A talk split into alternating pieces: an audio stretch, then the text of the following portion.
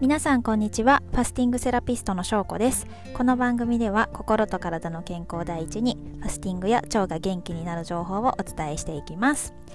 えっとあのファスティングはまずですね3日目から脂肪が燃えるとかって聞いたことありませんか？なのであのファスティングの基本プログラムは3日間の断食になってるんですけどもで人によってはもう3日目からが本番みたいなテンションでもう断食は5日間やらないともったいないみたいな人もいたりとかして過去ですね私の知り合いは3週間断食してる人いましたね。もう何を目指しているんですかっていう感じだったんですけどもまあぶっちゃけね3週間以上あのまだまだいけるけどいけると思ったけどこう噛まないで3週間経ったらこう歯茎が弱ってきちゃったからやめたとか言ってましたね もう何なんだっていうまあいいんですけど、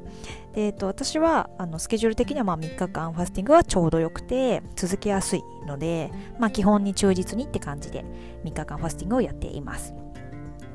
でですね、そのなんで脂肪燃焼は3日目からと言われているかというとなんですけども、その話を今日はしたいなと思っていて、まず私たちの人間のこうメインのエネルギーとなっているのは何でしょうか？2つあります。はい、えー、糖質と脂質ですね。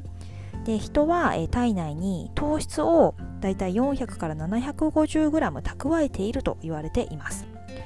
で糖質は、まあ、1g4 カロリーで計算されるので体内に蓄えられている糖質の総カロリーは、えっと、その400から750ね4かけて、えー、1600から3000カロリー程度。これが蓄えられている糖質の量になります。で大体ですねフルマラソン1回の消費カロリーが、まあ、約2500カロリーと言われているので、まあ、それだけのね糖質がマラソンもしていないのに蓄えられていることになります。そしてですね、えーと、体脂肪は 1kg7200 カロリーで計算されます。で平均的な、まあ、成人男性は体重 70kg 体脂肪率20%とすると約、10万800カロリー。で成人女性が、まあ、体重55キロの体脂肪率25%とすると約9万9000カロリーということで、まあ、男女ともに約10万カロリーの体脂肪を蓄えていることになります。これはですね10万カロリーでフルマラソンが40回できますっていう。わあ。はい。これだけ蓄えてればまあ3日間食べないぐらい大丈夫じゃねっていうふうに思えませんか？でですねえーと、脂質よりも糖質の方が、えー、エネルギーに変換されるのが早いので、えーと、ファスティングを始めるとまず優先的に体内に蓄えられている糖質からエネルギーとして使われていきます。えーと、酵素ドリンクを飲みながら必要なエネルギーは摂取していくので、えーと、酵素ドリンクってですね規定量あの断食中の規定量を飲むと1日まあ500カロリー程度のエネルギー補給になるんですねだから、えーと、単純に計算すると、えー、体内に糖質を1600カロリー蓄えている、えー、成人女性で考えると基礎代謝1200カロリーだとすると1日で700カロリーの糖質を使っていくことになりますよね。うん、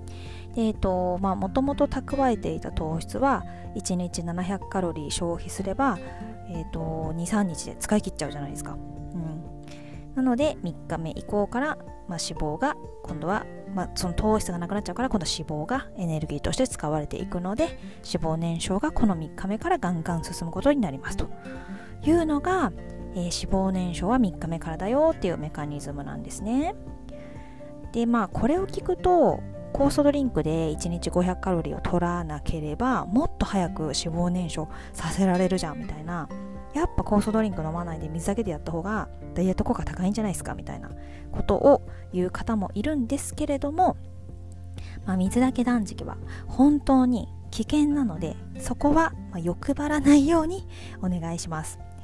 まあ、これは過去回でも話してますけども、まあ、水だけ断食をしてしまうとまあ、その後普通に食べ始めた時に体が完全な飢餓状態でもうめちゃくちゃ吸収しようとするのでリバウンドしやすくなっちゃいますし、まあ、そもそもそのファスティング中にね有害物質がスムーズに排出できないので全身を巡っちゃって体調不良になる可能性がすごい高い。あとはまあ代謝酵素が働きにくいので効果も出づらい。うん。なのですねすごい辛い割には効果も出ないっていう悲しい感じになってしまうんですね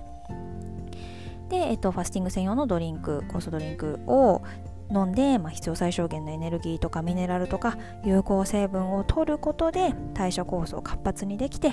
で断食のデメリットを最小限にしてメリットを生かすことができるのであのもう健康のためにも美容のためにもねもう水だけの断食はしないようにお願いします。はいということで、えっと、今日はファスティングはまあ3日目から脂肪が燃えるんだよっていうことについてのお話をさせていただきました、えー、最後まで聞いていただいてありがとうございます。また次回も聞いてもらえたら嬉しいです。ではでは失礼します。